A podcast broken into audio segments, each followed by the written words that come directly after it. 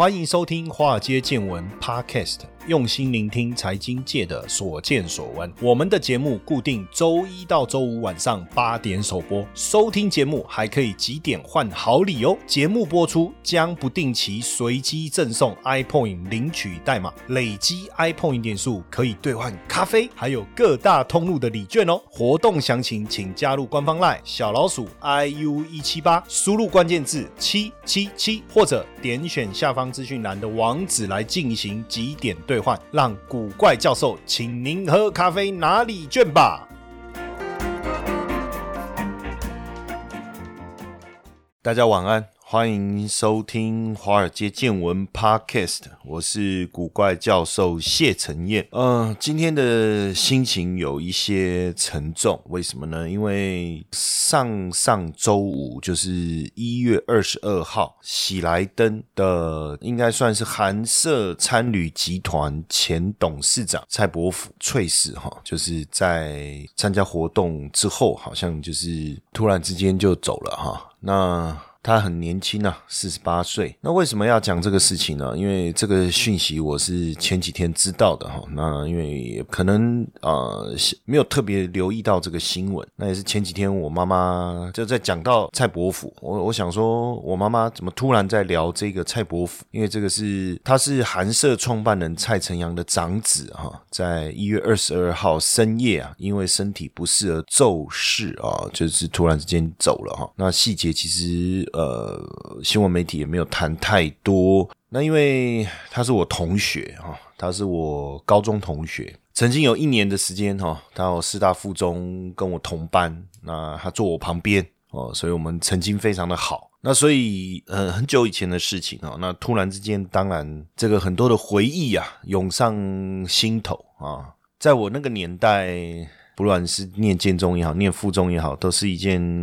呃，让家里面非常雀跃的事情。但因为当年我的成绩其实可以上建中哦，但是因为我的父亲希望我上建中但是我自己执意的要念师大附中，所以从那个时候开始，跟我父亲的关系就几乎是进入了冰点哦。但所以也进了附中以后，我开始变得叛逆。我很多的第一次几乎都是献给了四大附中。从开始变坏，然后第一次抽烟，在高一的时候学了抽烟了哈，第一次。然后因为抽烟还被教官抓了，那教官还很讶异。他觉得我是一个很好的学生，一个乖小孩，怎么会开始抽烟？然后也从那一次不知道，就师大附中那三年是我人生当中非常年少轻狂的三年。然后第一次去地下舞厅跳舞，第一次翘课翻墙，大大的在上课的时间就翻墙到外面去，然后到隔壁的撞球店去打撞球。然后第一次被少年队抓，因为打撞球的关系。然后第一次去溜冰哦，那时候在我们那。个年代有一个万年兵工厂，好像叫白雪，我记得在西门町，很人生很多的第一次都在士大夫中发生，而且那几年年少轻狂啊，所以我在看那个王大陆的那个呃。我的少女时代，我的少女时代，我突然在想，哇，他那个过程 这算什么？我们那时候可能比他更夸张哦。我的少年时代还没有驾照，我们也是骑摩托车，然后飙车，反正那个那个时候念师大附中那几年，确实是我人生当中最轻狂的一段时期啊。所以常常不太愿意提起，但是随着慢慢年纪大了，也突然觉得啊，不过就是年轻曾经发生过的这个这个一段故事，舞厅。跳舞啦，溜冰啦，打群架啦，抽烟啦，哦，甚至我们啊，发生了非常多的事情。所以有时候在看电影的时候，都在想，哇，那个好像在演我年轻的时候啊。如果我把我那时候年轻的故事啊，真的拿来可以拍一部电影，写一部小说啊。之前在看侯文勇写的那个青少年的这个小说的时候，我都觉得哇塞，我那一段故事拿出来真的有的拼呐。那很多人不相信啊，说，哎，你现在哇，你的形象还算不错啊，是不是？至少还可以嘛，对不对？哇，财经博士上电视，你以前有这么夸张？我说真的很夸张。所以突然之间很多的回忆啊，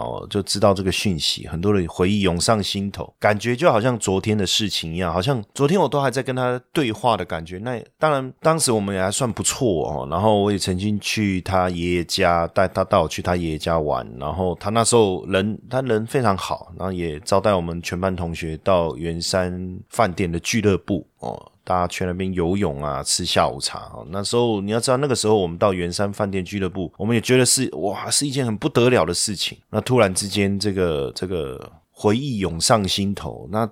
过去发生的这些事情，好难去，我不知道那个感觉，就是说，如果要我去想未来十年、二十年，我觉得那是好遥远的事情。可是我现在去回头去看二十几年前的事，三三十年前哦，不是二十几年前，突然好怀念那个十八岁那时候的我，好怀念那时候的谢承彦，那时候的年少轻狂，那时候的无畏无惧，那时候的你也可以讲是懵懂无知啊哈。那时候年轻，每天我都记得爱打篮球啊，我每天篮球也打的算是相当的好哈。啊每天这个我的书包里面啊，就只有一个便当，然后两件 T 恤，到学校也无心这个上课哈。虽然我的数学成绩非常的好，我都还记得我高中毕业的时候，我的数学成绩是接近满分哈，但是没有办法静下心来读书哈，所以背的科目啦，什么国文啊、历史、地理这些一塌糊涂哈。因为我那时候念的是第一类组哈，那时候一心就也不知道，反正没有心思在课业上。我觉得是不是就从跟我父亲关系进入冰。点哦，那一刻开始，我的人生也突出现了很大的一个转变啊。但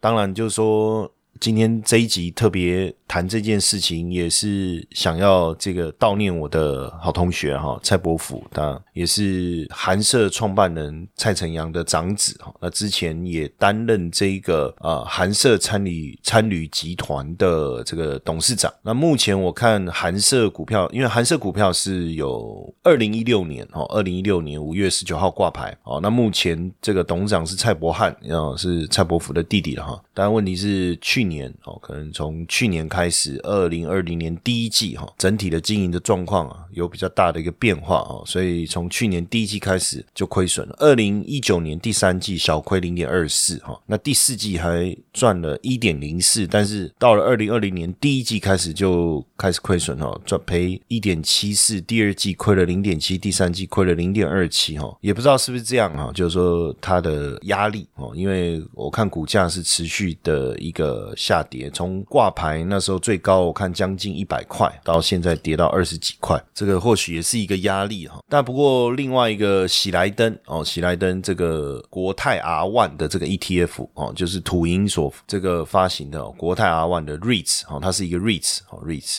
零一零零二 T，它这个是股价的表现就还不错哦。那目前股价大概在十八十九块附近哦。当然每年可以一股大概可以配四百二十块左右的这个现金股利哦，殖利率不到百分之三呐。大概你算一下，二二点多吧，哈，大家可以自己算一下。那如果是投资这个持有这个富邦 R One 啊，因为富邦 R One 投资的标的就是呃，其中就有喜来登饭店哦，喜来登饭店。但是因为因为呃疫情的关系哦，大家也知道饭店的经营状况没有像过去那么容易啊。那所以去年的五月二十二号，喜来登也降租七个月哈，减百分之三十。当然对小股东来讲，确实有一些伤害了，但是也确实不容易，因为毕竟疫情的关系哦。因为这个富邦 R One 啊，它持有的喜来登饭店、西门大楼跟中华大楼。那其中喜来登饭店是租给韩社经营，那是用这个营业额抽成百分之二十十五，或者是按底租。就如果营业额抽成百分之二十五不到底租的话，那就用底租来计算哈。但是因为疫情的关系，经营的状况确实不太理想哦。我几次经过看过去，确实没有办法像之前这么好生意哦。那最近喜来登也有一些活动哦，就是这种一日游的跟旅行社合作。的行程，大家可以上去看一下。那当然，这个发生这样的一个事情，我觉得大家都非常的不舍哈。所以不管怎么样啊，我觉得健康还是非常非常的重要。所以还是提醒大家，就是平，尤其是这个月啊，疫情也变得比较严重。接下来过年，然后可能群聚的可能性会稍微高一点哦。大家还是要多注意哦，多喝水，勤洗手，戴口罩，提高免疫力啊。多吃一些维他命，维他命 B 啊，益生菌啊。这一类的。那我们在现在华尔街见闻跟乐天啊，我我们也有合作，就是我们这个月呢，也帮各位选了一些防疫商品。来提供给大家。那大家等于就是点击我们的链接哦，然后到乐天网站购买，那也有一些点数的回馈。那我们华尔街见闻也会回馈我们，你如果在透过我们的链接去购买哦，我们提供的这个链接的网址去购买，我们也会提供这个回馈好礼给大家。那详细的办法可以上华尔街见闻脸书粉丝页的商店去做一个查询。好，那当然。今天心情还是有一些沉重啦，因为很多的回忆涌上来，所以我也没办法用太过愉悦的心情来跟大家来聊天。但是我要赶快的转换我的心情了哈，毕竟不能一直用这样子的一个情绪来跟大家来谈一谈哈。但是还是啊，感谢我的好同学哈，陪我走过当时年轻轻狂的岁月。那也希望啊，你在天上能够享福。好不好？好，那第二段邀请我们的这个特别来宾哦，任伟勤任老师来跟我们聊一聊。谢谢陈燕，古怪教授财经研究室试听七天活动开跑喽！每天十分钟，古怪教授小叮咛。带你快速听见金融市场的投资趋势。每个星期三十分钟，古怪教授碎碎念，带你掌握各国股汇市的投资机会。每个月各两小时的台美股实战教学，带你观看最及时的台美股投资方向。原价月付一四九九，活动期间免费试听七天，这么好康的活动，千万别错过喽！了解更多内容，请点选下方资讯栏网址。或加入赖好友，输入关键字九九九。好，今天大来宾。欢迎任文琴任老师，各位听众朋友们，大家好，谢博士好。OK，那今天当然延续我，我一直很好奇，就是说，因为我跟任老师我们是非常非常多年的好朋友，那个几年我都不想讲了哈。那这么久的时间，就是他最近突然考了一堆证照，那我们就很好奇嘛，对不对？上次讲到什么什么二房东哦，然后不动产什么营业员，这个没什么啦，这个可是后来才知道，原来他把不动产营业员跟二房东当成一个套装。好，那他上次他还考一张。大家记不记得维老？但是这个维老这个牌照，因为像我们考的是什么分析师啦，哈，还有这个理财顾问啦，哦，那像我有香港的这个资产管理的牌照嘛，我们考的是这种，所以我就对不动产相关的牌照比较不熟。我大部分知道就是以前叫代书，现在叫地震士，对不对？那这个维老 不是这个这个牌照到底是要干嘛？维是危险吗？还是为老不尊？我还是不太理解为老到底他要传达什么东西。に好，那基本上“危老”这两个字就是危险跟老旧。那要分在两个地方讲，什么是危，什么是危险？就是说它是针对建筑物的部分分成这两个定义。危险建筑物定义就是说，经过主管机关哈判定认为哦这部分要限期拆除。通常啊，比如说举例子，比如海沙屋，哦海沙屋，还有是那种震损屋。什么是震损屋？就是过去有一些看到一些房子，地震的时候它可能半垮或是倾倒，可是没有没有全倒，就是大概是四十五度或者是或者说在七十度左右，可是不能住人了，那势必要拆除掉。叫危险啊，这危险的房屋啊，然后再就是说，它经过安全性，就是我们讲耐震评估，就是说这个房子耐震度不高，地震一来了，可能随时会倒掉的话，这种房子也算是危险。那再是老呢，多老才叫才叫老？像我像目前我今年四十，四十算不算老？四十在人类来讲算是中年，可是房子来讲算老了。所以房子来讲的话，只要是三十年以上，就是这个房子三十岁了，就是老人，就是老人家了。而且还有是无电梯，就是这个房子三十岁以上无电梯，然后耐震的能力也没有到。达一定标准就是为，然后再就是说，它可能是有电梯，有电梯的哦。三十岁以上有电梯，可是也没有达到一定标准，而且详细评估之后改善之后没有实质意义的话，因为就是老旧的建筑物，所以危险的意思就是说它是有可能会很危险的，呃，就是不能住人了。然后呢，可能住居住在里面的话，可能会造成一些风险的造成。那老旧的话，就代表说它已经三十年，基本上三十年以上的了。那有无电梯都成立。那重点在于是说评估之后发现啊，不行，耐震评估没有过。而且改善之后不会改变，那基本上就是危险、危老的定义在这边。好，刚才那个任老师说他四十岁了哈。那我跟大家透露一个 一个小秘密，就是他十八岁的时候我就认识他了。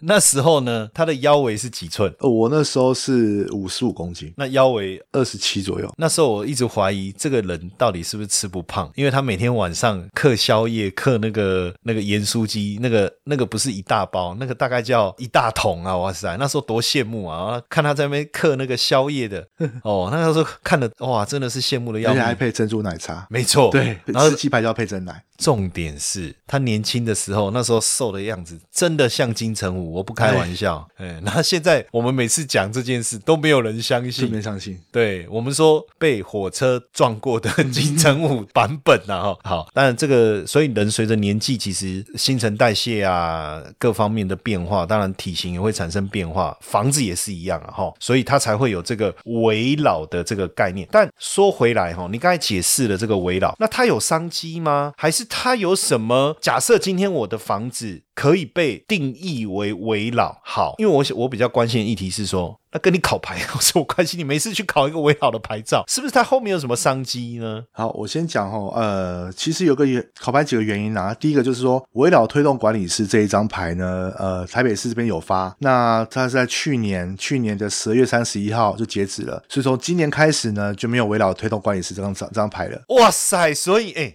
你很猛，我是硕果仅存的。我我觉得猛两个嘛，第一个你的那个呃二房东，嗯，开第一枪嘛，对，两个月。考四张，开第一枪嘛，哈，然后韦老师开最后一枪嘛，最后一颗子弹你也开完了，哎，哎，这个二零二零对你来讲也是一个蛮特别的转变，就是下半年的部分，然后积极考照部分会就是一个很大转变转捩点，刚好。今年就是要进入不动产市场。好，继续回来讲这个商机是什么？好，然后再就是说，呃，因为过去我们所知道老旧建筑要翻新，我们叫做都市更新嘛。对不对？对，好，你继续讲，因为我我我就突然想到说，那跟都跟有什么不同？OK，好，我真的是这时候就是回答你一下。基本上，其实我们老旧老屋翻新的部分有三种方式，一个是呃合建，合建的话，你只要符合呃都市计划的部分，那只要全部住户同意，百分之百同意了，那基本上你就可以做合建动作，就自己找建商，然后呢跟建商达成合约之后，请他帮你盖一个新的。那再是都跟，都跟的话就是说它的平数呢，基本上要在一千平方公尺，也就是它的土地面积要一千平方公尺。换句话说，三百。多平以上就有多根的价值。那多根就是说，大家一起把这个整区的这个房屋老旧房屋全部打掉哦，全部换新的。但问题是，你也知道嘛，言多必嘴杂，人多必有白痴，对吧？那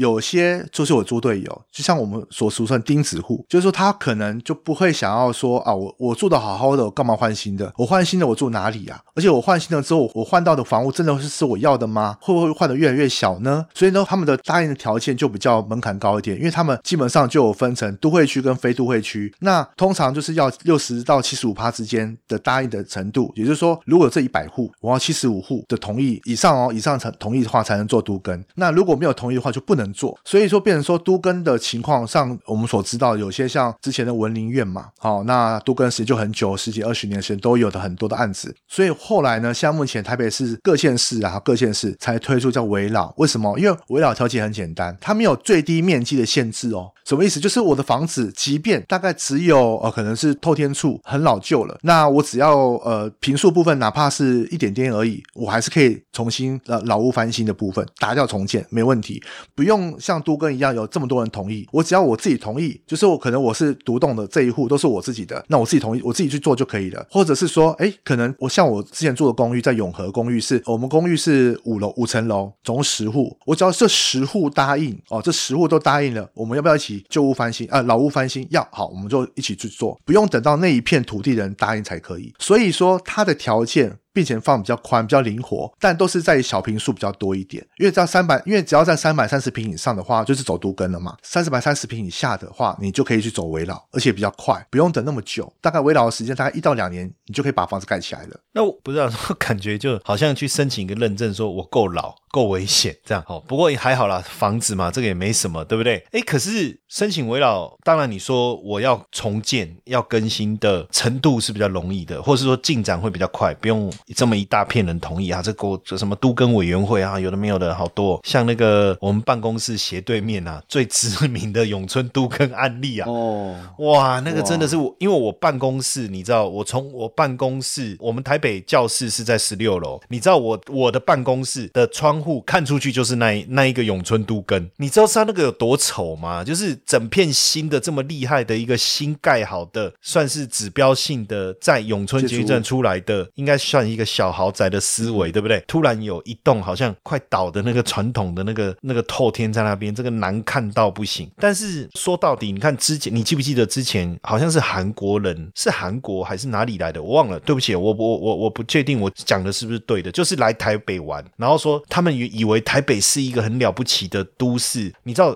大家应该也知道了哈，因为有常看 follow 我们的节目或我们 YT 的，应该知道我们任老师是韩国华侨嘛。嗯，好，所以他过去常常回去这个韩国。我问一下，韩国首尔的城市的样貌是不是高楼大厦很厉害？很多，几乎嘛。嗯好，那所以我印象中是有一些韩国的这个朋友们来台湾玩，到台北市的时候，如果他一离开信义区，甚至不要说离开信义区，站在那个统一新时代，现在叫统一时代了哈，以前叫统一百集，现在叫统一时代，或是微风，往那个忠孝东路另外一边看过去，通那边通通是旧，也算是老旧的建筑，就是那个另外另外一面那边。哦，这部分我会这样，很简单，你只要去看民权东路，好、跟民生东路那边，你去看那个宁夏夜市，宁夏夜市的上方就是大同区嘛，好、那那边的那边的建筑都比较老旧，然后呢，宁夏夜市下方就是中山区，好、还有中正区，那你也知道那边就是那什么星光三院的地方，金融中心，呃，很多银行啊，很多办公道都在那里，就发现到那边就是一个分界线，就是我到中山区，哦，就是金融高楼大厦高楼大厦啊，金融中心，我只是跨一个宁夏夜市过去之后，到了大同区，哇塞，老旧城老旧区建筑，嘿好，但是又不是像迪化街那种老街的的那种风貌，就是够老又没老到成为古董。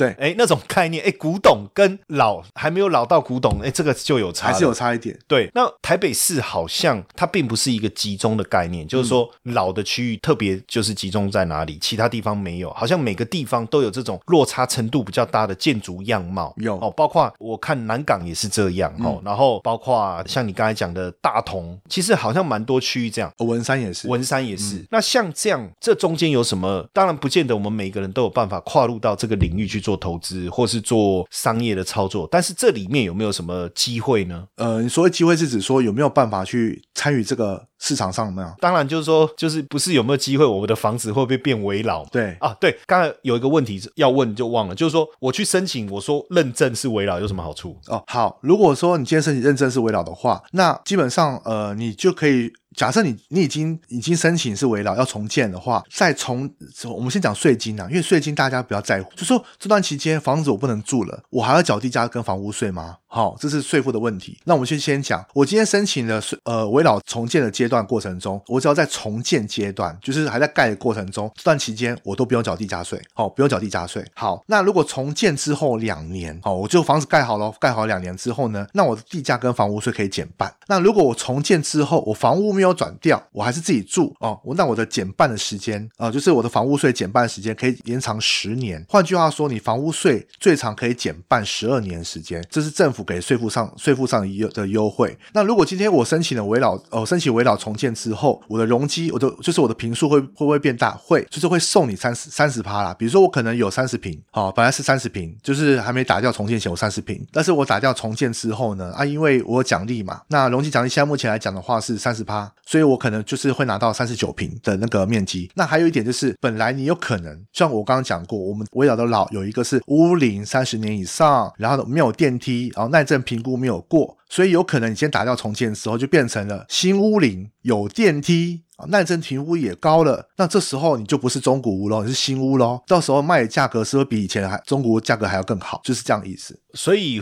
这样听起来就是说，申请围绕认证，就是说认证自己的房子是一个围绕建筑，这个好像未来会有好处。啊，我补充一点，其实现在目前很多一些老房子的部分，他们是年轻人去做围绕，为什么？因为很多房子是给爸妈住的，那爸妈你也知道，可能。年轻人他爸妈已经五六十退休了，那可能过去那时候买的是公寓，他爸妈那个年代买的是公寓，没有所谓的电梯。可是问题是老人老人家嘛，你要打造一个乐龄的乐龄的住宅，就是快乐的乐，好，年龄的龄，乐龄住宅的话，你叫爸妈嘛，你说，哎，你我们先把我们去申请支付的围绕，然后打掉重建，重建之后呢，我帮我就给你一个乐龄住宅，你就有电梯可以上下楼，这是对于下一代来讲算是一个很好的一个方案啦。因为过去就是很多老人家不想要去维护嘛，大部分都不肯维护嘛，可能维护要花很多钱。可现在目前他是说做围绕的好处是，不光是呃让美化市容，然后提升房屋价值，也可以让你的呃你的父母亲们，你的老一老一代的老人们呢，他可以有个乐龄住宅的一个时代。那当然，假设说我们自己的房子不是这个，或者说我我们想要去参与这个，因为未来呃，我觉得这是一个商机，是因为其实台北市有很多可能可以成为围绕或都根的房子，对不对？那都根。旷日费时，好，要等待期也很长。诶，那如果有很多地方有这些可能可以符合围绕定义的不动产，那这后面有什么机会吗？如果是按照屋主来讲的话，刚刚已经讲过嘛，你可以把房屋翻新之后，你的价值提升。那如果以我这边，我以业者名义来那个投资推动推动师的啊，推动师的那个利益来看的话呢，听起来好像就是变得厉害了。对，那我这边来讲的话，就可以是就是说我只要接到一个案子，政府会给我一笔钱。接到什么案子？就是接到一个围绕案子。然后那个人评估不是那个人找你干嘛？就是他他请我做评估，是不是围跟老？哎，啊，如果评估达到了，哦，哎，政府会给我一笔收入，哦，大概两万块钱一件两万块。那如果成功的话，哎，政府会给我，就是他会给我一个。总金额哦，重建后总金额的百分之一个一个比例当做奖金。那推动师的收入就来自于那个奖金。所以说，很多推动师现在目前就是会找一些老旧建筑。那因为围绕的门槛很低，它单户也可以哈，少户数也可以，只要大家能同意就好了。所以现在目前，像我最近在那个林森北路那边，就是钱柜的后面有一条巷子，就看到有一一两间竹竿屋。所以竹竿屋就是指说，它可能有三户三栋建筑物，然后中间那一栋特别好看。是新的，所以它那个应该是围绕，对，那个是围绕的，对，很明显的，很很很很明显改建的。啊，就是说它那一栋是唯一是凸出来的，然后且非常的狭窄，可是可以住人呐，就说它本来平数本来就是那么狭窄的，可是很好看，它本来有三层楼，因为旁边是三层楼的老旧建筑，它改成七层楼，哈，它那栋都是唯一的七层楼，就看起来很像什么呢？看起来很像是那个不能讲烧香香那个香啦，就是说中间特别突出，然后旁边特别老旧，而且是突出到就是跟旁边完全是有距离的差距。其实这种情况会以后会越来越多，但是这个好处是说啊，反正都跟要那么久，与其都跟那么久，不如干脆有有能做的先做。所以现在目前我要先讲一下围绕条例这个推动的时程哈，在民国一百一十六年五月三十一号之后就没了。所以所有补助项目的部分，在现在目前是一百一十年嘛，那再过六年后啊，围绕的那个补助部分就没了。那当然，未来如果立法院那边是可以再延后的话，那当然最好，因为不可能短短六年期间就可以把台北市很多的市容全部换换新的，而且更何况说也不是说每一块都是可以做都根，所以未来如果实施再往后推的话，那当然补助项目还是有。可是我据我知道是说补助项目会越来越少。像早期我们在一百零九年五月三十一号之前，如果你是申请围绕有通过的话，我刚刚有讲嘛，本来你的容积率会赠送百分之三十。如果你是在一百零九年五月三十一号之前送送件通过的话，政府会再送你百分之十，就四十趴喽。后来就取消了，没有了嘛。五月三十一号就没了，回到三十趴。那项目目前我就我知道。是说未来这东西会趴数部分会越来越少，所以赠送的东西会比较少一点。所以现在目前，如果大家呃你的建筑已经很三十年以上了，甚至就是在五六零年代买的，就赶快去请我们这种推动师呢去送一下你的耐震评估。送完耐震评估完之后，如果认为说哎确实有这个价值可以重建，哎那我会建议是说哎我们可以去帮你做这样规划。那如果没有建商没关系，我们有建商啊。如果没有那个建筑师部分，我们有建筑师。所以基本上你们是可以放心的说，哎我这部分没有。资源怎么办？不用担心，推动师都有资源，他们都有配合的厂商跟业者，所以不用担心说啊，我今天我是不是找不到业者可以去帮忙帮我盖房子？没办法，不不会不会，都都 OK 的，都 OK 的。可是其实我刚才在想哦，就是说你讲到这个围绕。其实也是都根的一环，嗯，可是本来可能都根的用意是要让城市的样貌整体美化，整体美化。可是你刚才一讲那个画面，我突然觉得很好笑，那不是也还是很丑吗？就是本来希望整排大家都都跟，然后就围绕哈，你先坐我后座，你先坐我后座，反正最后还是大家都变新的房子很漂亮。其实这个就是一直以来，我我每次呃，我们过去出国的时候，比如说尤其是到这个欧洲啊，不要说去欧洲啦，包括我们去亚洲其他的国家，其实。都有一种感觉，不知道为什么，刚回来的时候，哈，刚回到台北市哦，一下飞机一出去，哈，一出到那个桃园机场，我就觉得哪里不对，就哪里怪怪的，然后就发现说啊，眼前的脏东西变多了。在国外的时候，